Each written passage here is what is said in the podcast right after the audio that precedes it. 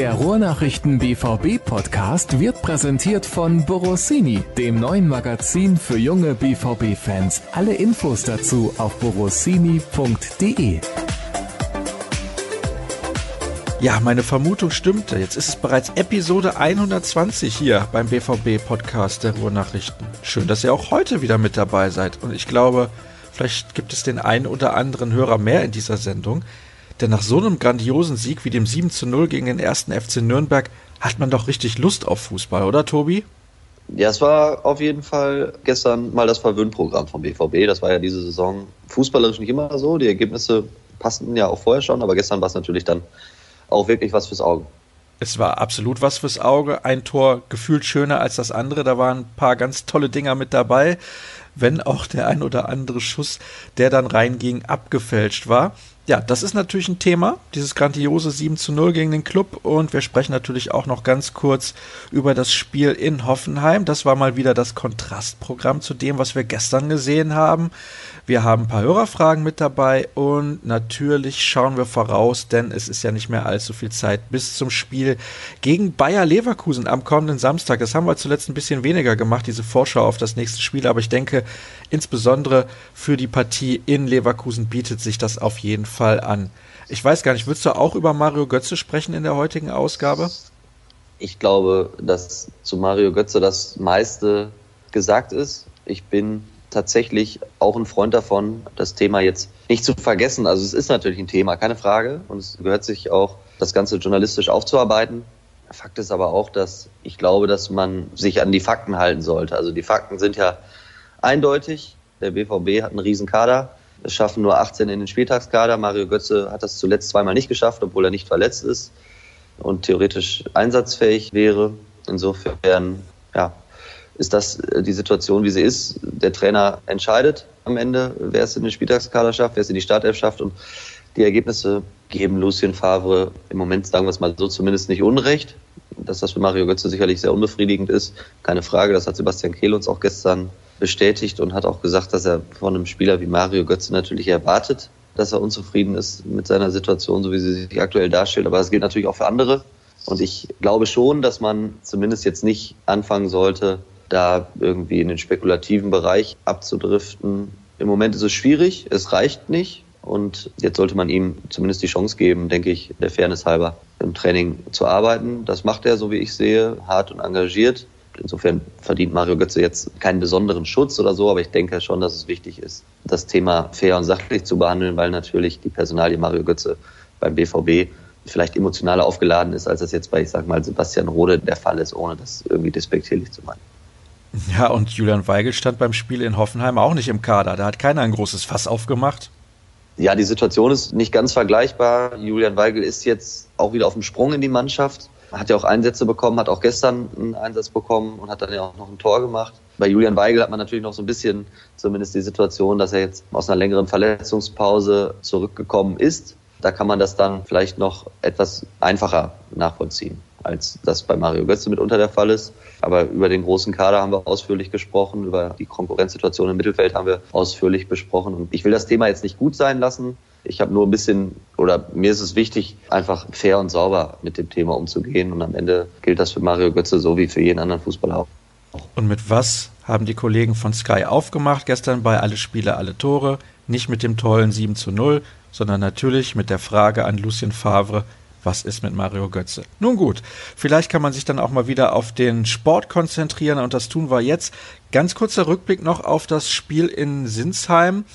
1 zu 1 war das ja, das war dann wieder das Auswärtsgesicht vielleicht von Borussia Dortmund, denn es fällt doch sehr auf, dass man sich zu Hause deutlich leichter tut als im fremden Stadion. Ja, auf jeden Fall. Also die Auswärtsspiele jetzt gerade in Hannover und in Sinsheim, die beiden Unentschieden bislang, die waren natürlich jetzt nicht von fußballerischem Glanz geprägt die Ergebnisse passten. Gerade jetzt in Sinsheim muss man erst 1 zu 1 natürlich wirklich als absoluten Punkt gewinnen werden. Hoffenheim war die bessere Mannschaft über die 90 Minuten und hatte natürlich auch kurz vor Schluss noch die Riesenmöglichkeit in Person von Belfodil, der das Ding da irgendwie aus zwei Metern noch in die Umlaufbahn prügelt, anstatt ins Tor das Spiel zu gewinnen, aber der BVB hat zumindest geschafft, sich zu wehren in Unterzahl gegen einen guten Gegner, wie ich fand noch den Ausgleich zu machen. Ähm, am Ende stand da vielleicht ein glücklicher Punkt, aber es war eben einer. Und ich glaube schon, dass auch dieses Spiel gewisse Fortschritte gezeigt hat in der Mentalität, vom Bauchgefühl. Man kann das dann immer natürlich nicht belegen und so, aber schwer vorstellbar, dass der BVB in der vergangenen Saison in so einem Spiel am Ende auch mit einem 1-1 vom Platz gegangen wäre, lässt sich dann immer leicht sagen, aber ich glaube, so richtig widersprechen will da auch keiner. Und insofern war es nicht der ganz, ganz tolle Fußball. Im Gegenteil, es war mitunter schlecht, viele Ballverluste, aber so eine Mischung aus Mentalität, Kampfeswille und Glück hat dann dazu geführt, dass es trotzdem für einen Punkt gereicht hat. Und das ist ganz, ganz wichtig in dieser Phase der Saison, denn so bleibt man ja auch auf jeden Fall in der Spitzengruppe mit dabei und weiterhin ungeschlagen. Lucien Favre hat noch kein Pflichtspiel als Trainer von Borussia Dortmund verloren. Müssen wir auch mal festhalten. Was hat dir denn in Hoffenheim nicht gefallen? Weil du eben schon angesprochen hast, beziehungsweise ich hatte das angedeutet, auswärts war es wieder das andere Gesicht.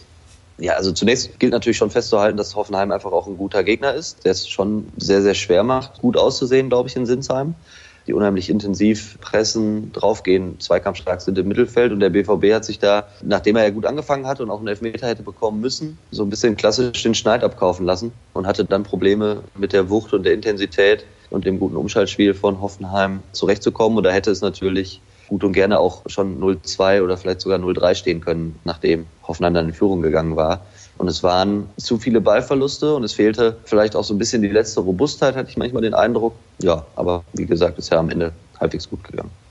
Du hast es gerade gesagt, das war insgesamt dann doch, finde ich zumindest, ein Spiel, wo es gerade noch mal gut gegangen ist.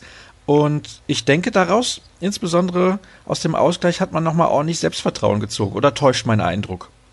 Ja, also man hat auf jeden Fall Selbstvertrauen daraus gezogen, wie du es eben schon angesprochen hast, dass man bislang kein Spiel verloren hat. Hoffenheim war das sechste Pflichtspiel, jetzt gestern das gegen Nürnberg war es das siebte. Und Marco Reus hat gestern dann nach dem Spiel auch nochmal gesagt, dass man natürlich immer darüber reden kann, dass spielerisch alles noch nicht die große Kunst war, aber dass es zwar immer so eine Plattitüde ist, aber dass es am Ende nichts Wichtigeres gibt im Fußball als zu punkten.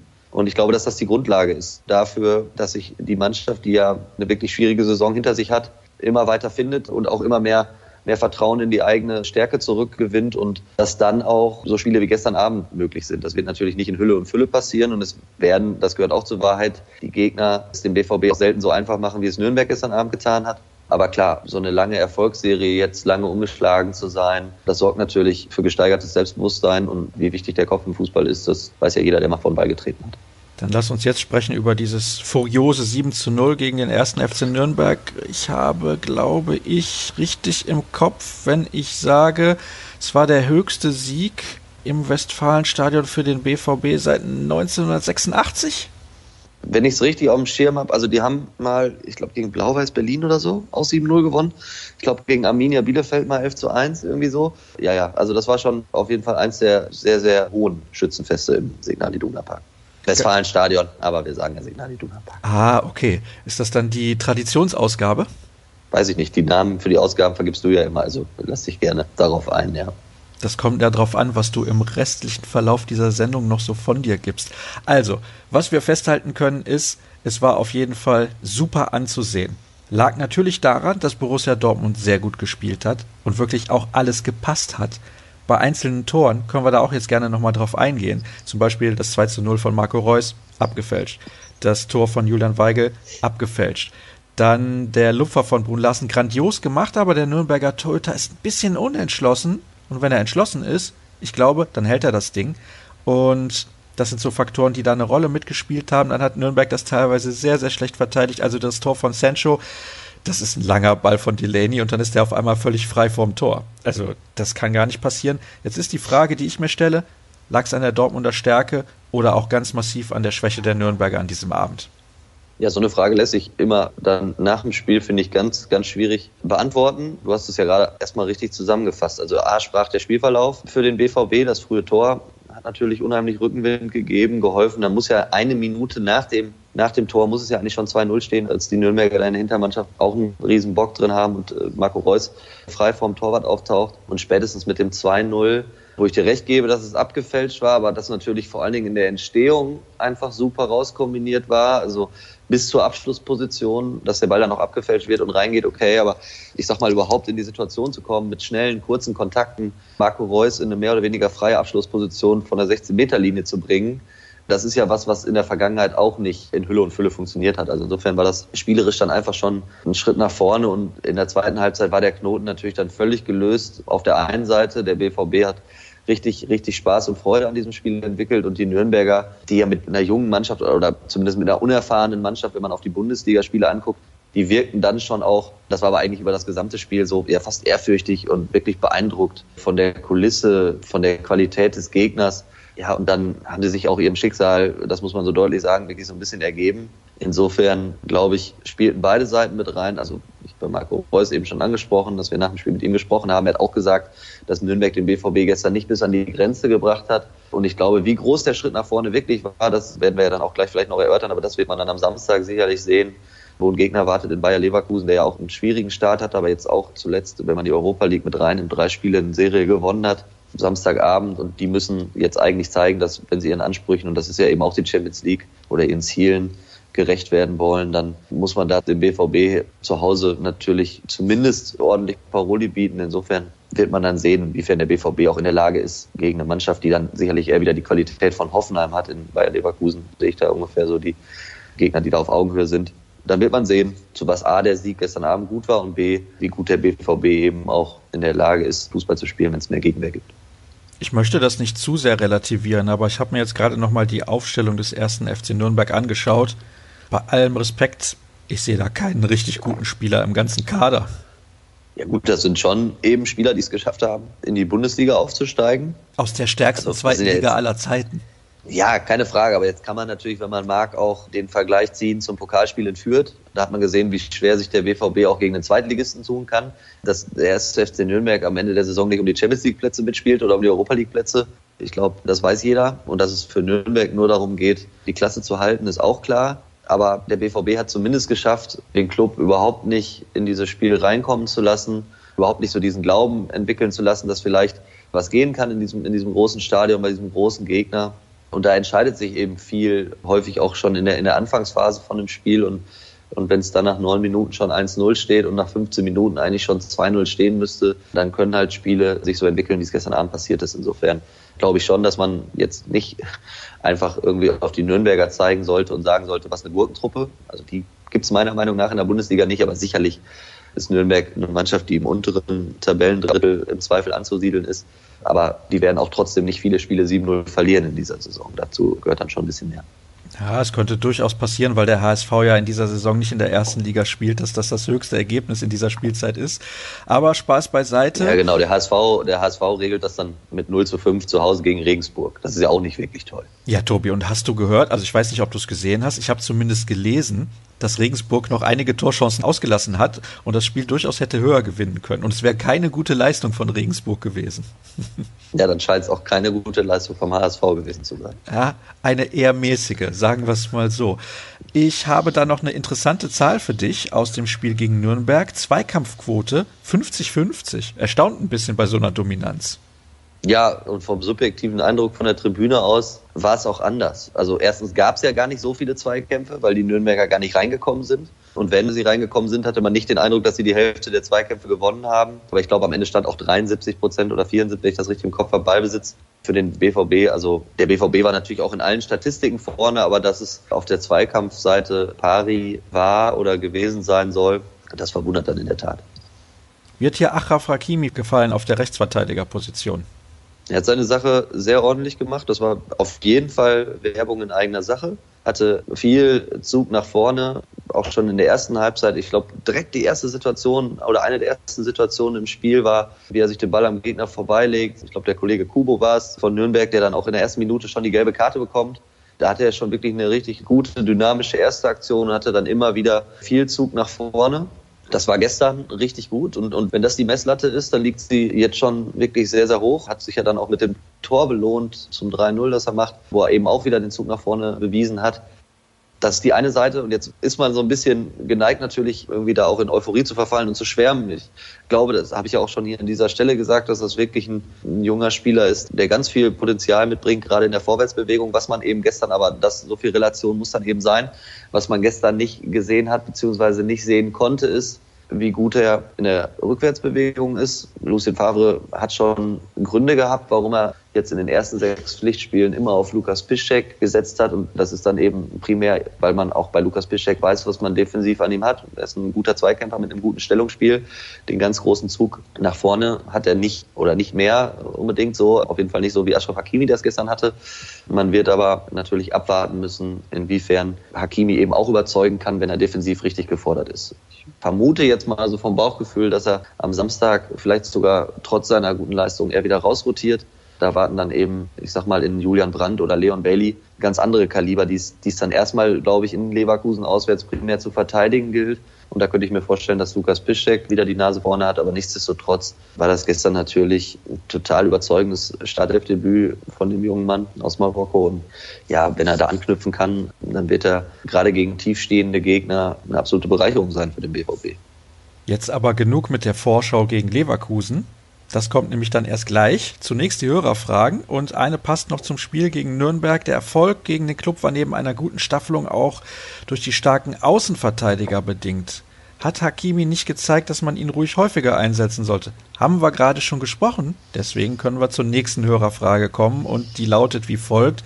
Wie sieht grundsätzlich eine Trainingseinheit von Favre aus? Welche Schwerpunkte setzt er und welche Übungen wiederholen sich? Ich weiß, Tobi, du bist regelmäßig beim Training. Ja, also Trainingseinheiten sind jetzt häufig nicht spektakulär, was auffällt, aber das machen andere Trainer auch. Aber Lucien Favre legt da schon sehr, sehr gesteigerten Wert drauf, dass neben den Spielformen der Fokus wirklich auch auf so technischen Grunddingen liegt. Also das heißt wirklich nochmal Ballverarbeitung, Passspiel. Da gibt's immer wieder Übungen zu. Und überhaupt ist halt dieses, dieses Passspiel sehr im Fokus der Einheiten. Nämlich, man hört dann immer wieder, dass es alles flach sein soll keine hohen Bälle, schnelle, kurze Pässe, Spielkontrolle durch Ballbesitz. Das sind ja auch alles so, so Punkte, die Lucien Favre lieb und teuer sind und das spiegelt sich dann schon auch im Training wieder. Sehr gut, dann hätten wir das geklärt. Wie ist die Situation, was Sebastian Rode betrifft? Mal trainiert er, mal ist er wie vom Erdboden verschluckt, ist er mal wieder verletzt. Schon eine sehr seltsame Geschichte. Ja, jetzt in der Tat. Zuletzt ist er wieder nur gelaufen. Jeremy Toljan, der ja auch eigentlich unter der Woche jetzt bei der U23 mitspielen sollte gegen Köln, hat dann auch kurzfristig passen müssen, offiziell wegen einer Verletzung. Also ja, das sind dann so Geschichten, wo man dann auch nur so ein bisschen im Trüben fischen kann. Bei den Spielern, die die im Moment sportlich außen vor sind. Sicherlich kompliziert und durch die Größe des Kaders auch keine Sache, die, die dann ja noch leichter zu erklären ist. Heute fällt Meckern natürlich schwer, schreibt der nächste Hörer, ja, allerdings. Aber geht es nur mir so, dass dieses tausendfache hintenrum das Spiel furchtbar verlangsamt? Der allseits gepriesene Witzel ist da meiner Meinung nach der Meister. Selten sieht man ihn und viele andere nach vorne passen. So hat die Innenverteidigung sehr viel Ballbesitz.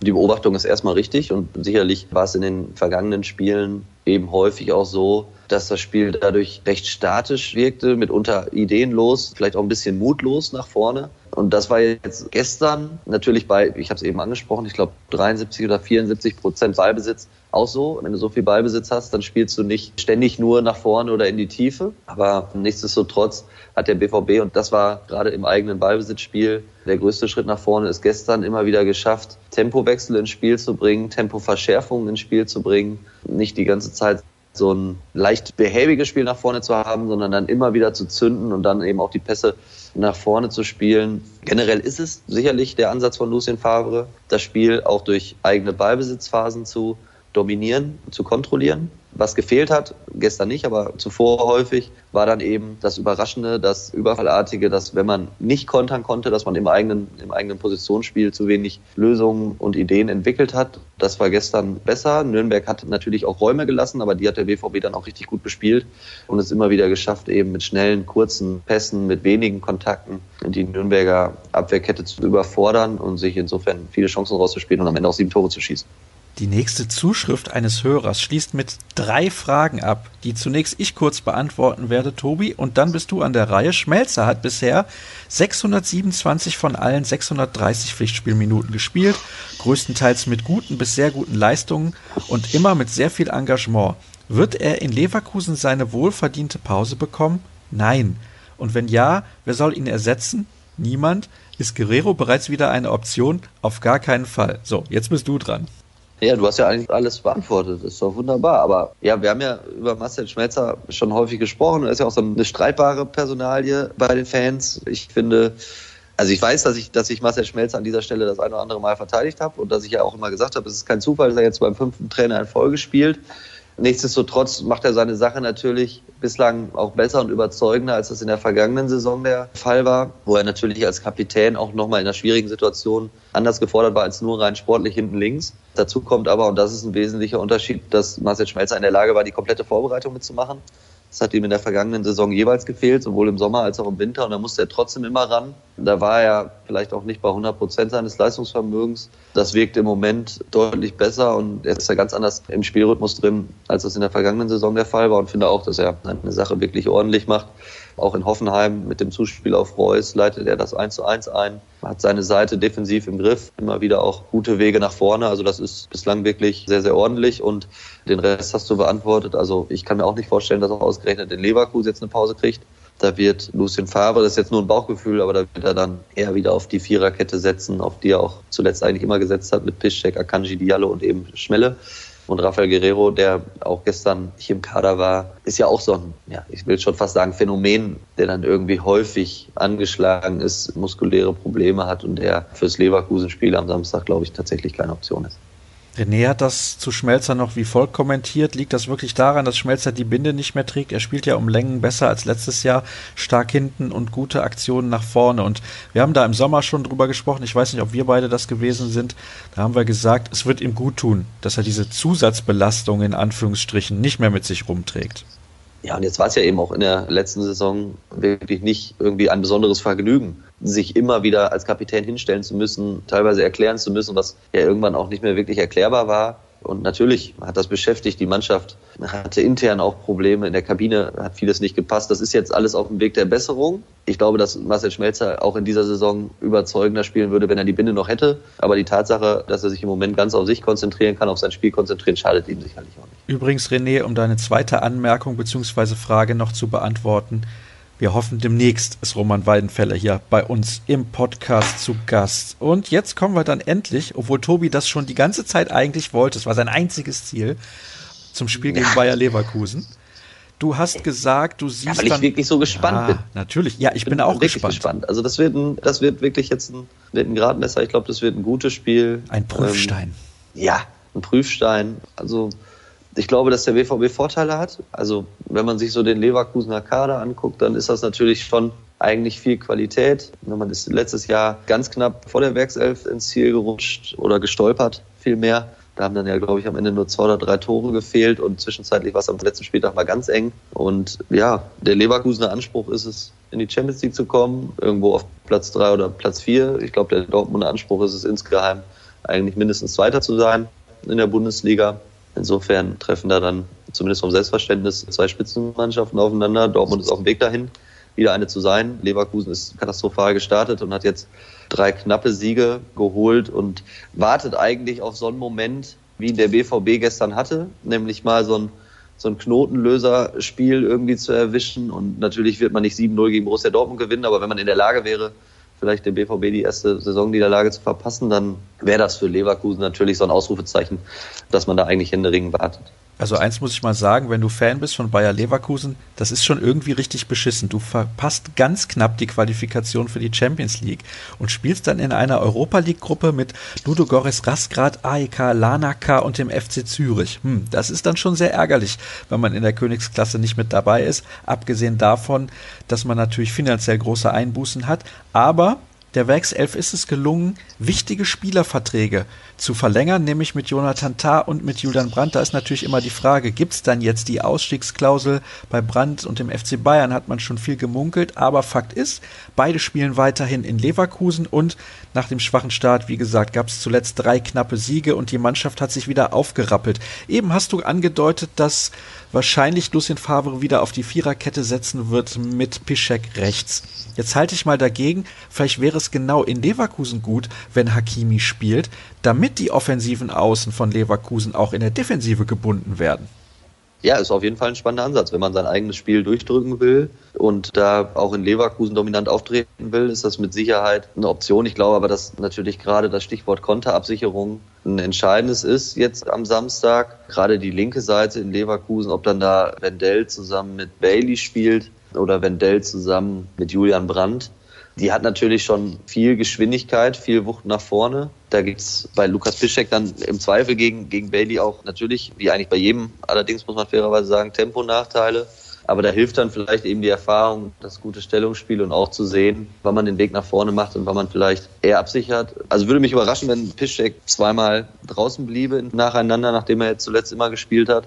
Andererseits war das eben, gestern habe ich ja eben gesagt, von Hakimi auch wirklich eine Bewerbung in eigener Sache und ich könnte mir auch vorstellen, dass Lucien Favre vielleicht, das ist jetzt spekulativ, aber vielleicht so eine Idee hatte wie, ich lasse den Piszczek gegen Nürnberg mal draußen, Gegner, der tief steht und gibt dem Hakimi seine Chance, damit der Piszczek in Leverkusen wieder ein bisschen frischer ist, dass das so der Ursprungsgedanke war und dass man dann vielleicht schon aufgrund eines solchen 7 zu 0 ins Rübeln kommt, aber vom Bauchgefühl wäre ich nach wie vor eher dabei, dass er auf die gewohnte und bewährte Viererkette setzt mit Piszczek und Schmelzer außen und Diallo, der nach einem Spielsperre wieder darf und da kann ich sowieso im Zentrum zu verteidigen, um da eben auch die gewohntesten und eingespieltesten Abläufe auf dem Platz zu haben, wenn es gilt, defensiv natürlich ganz anders zu performen, als das gestern Abend nötig war.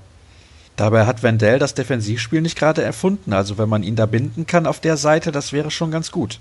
Ja, ist die Frage, ob man das, ob man das wirklich muss oder ob man nicht, wenn man sagt, okay, aber unsere Viererkette ist defensiv erstmal wirklich sehr, sehr stabil und wir haben vorne mit Brun Larsen, mit Reus, mit Sancho, wenn er eingewechselt wird, so viel Qualität, dass wir natürlich trotzdem die Leverkusener Defensive vor Probleme stellen können, dann ist das vielleicht etwas der Ansatz, der ein bisschen mehr auf, auf Sicherheit bedacht ist.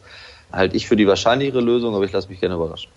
Und was glaubst du, wird vorne Also, da kann man ja, ja jetzt mal, also ne, wir sind ja, als wir jetzt noch, als die deutsche Fußballnationalmannschaft noch Superfußball gespielt hat, sind wir so zum Beispiel sogar mal Weltmeister geworden. Haben wir ja mit drei Innenverteidigern in der Viererkette plus Philipp Lahm gespielt. Das war auch dann zum Beispiel dieser Ansatz. Erstmal hinten die Kette gut haben und vorne haben wir so viel Qualität, dass wir trotzdem jeden Gegner offensiv beschäftigen können. Ich glaube, das könnte so ein bisschen der Ansatz sein am Samstag.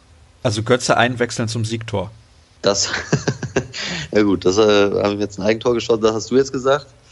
Über Götze haben wir gesprochen. Ich glaube, dass natürlich nach so einem Spiel wie gestern so viel Grund nicht gibt am am Kader zu basteln. Und da fehlt einem im Moment, um es mal so zu formulieren, ein bisschen die Fantasie, dass ausgerechnet Götze jetzt in Leverkusen eingewechselt wird und das Siegtor schießt. Aber ich würde es ihm gönnen und wer weiß, vielleicht gibt es ja irgendwann diesen Moment. Ich glaube nicht, dass er am Samstag kommt, aber das wäre so ein Moment, der, der wäre mal gut. Allerdings ein Märchen sozusagen, ein sportliches. Ich gucke mir gerade noch mal eine schöne, ein schönes Comeback. Ja, das wäre nicht schlecht. Ich schaue gerade nochmal auf den Spielplan und sehe danach, also klar, erstmal AS Monaco zu Hause, aber dann kommt der FC Augsburg, dann nach der Länderspielpause spielt man in Stuttgart. Schweres Heimspiel gegen Atletico Madrid, dann aber ein Heimspiel gegen die Hertha auswärts Wolfsburg. Also der Spielplan hat es schon mal schlechter gemeint mit dem BVB in der Anfangsphase.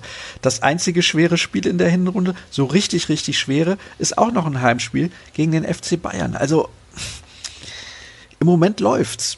Ja gut, es kommt auch noch ein Derby auf Schalke. Die haben jetzt gerade gar keine Punkte, aber also natürlich kommen noch, noch schwierige Aufgaben. Also aber ich habe keinen Respekt vor diesem Spielplan, wenn ich das mal so formulieren darf. ich höre das schon. Ne? Aber du hast ja auch gerade gesagt, dass bei Nürnberg kein einzig guter Fußballer spielt. Also insofern. Na, ja, Moment, so habe ich das nicht aber gesagt. Aber der BVB ist eben natürlich im Zweifel in jedem Spiel Favorit, außer es geht gegen die Bayern. Also ansonsten, oder sagen wir es mal so, zumindest ist nie der Gegner Favorit, wenn es nicht die Bayern sind. Und das sorgt natürlich dafür, dass so ein Blick auf den Spielplan auch mal so ausfallen kann, dass man sagt, ach Mensch, guck mal hier, schon wieder Kanonenfutter. Aber glaubst du, dass irgendeiner dieser Nürnberger Spieler Kandidat für eine Bundesliga-Spitzenmannschaft ist? okay, mit den Eindrücken von gestern Abend nicht zwangsläufig, aber das sind natürlich trotzdem alles hart arbeitende ja, du sagst es, hart arbeitende Spieler. ja, das will ich Ihnen ja nicht abreden, aber nein, bisschen Spaß muss sein. Dein Tipp für Samstag? Ja, ja, alles gut. Ich glaube, es wird ein gutes Spiel und ich tippe mal 2-2. Dann hätten wir das auch geklärt. Der BVB bleibt weiter ungeschlagen und ihr bleibt weiter hoffentlich dran auch in den kommenden Wochen und natürlich auch online unter ruhrnachrichten.de. Dann hätten wir noch ein paar Twitter-Accounts für euch im Angebot, zum Beispiel rnbvb, Tobi Jören und Sascha Staat. Wir hören uns dann wieder am Samstag nach dem Spiel in Leverkusen. Gibt es eine brandaktuelle Ausgabe. Bis dahin und tschüss. Tschüss.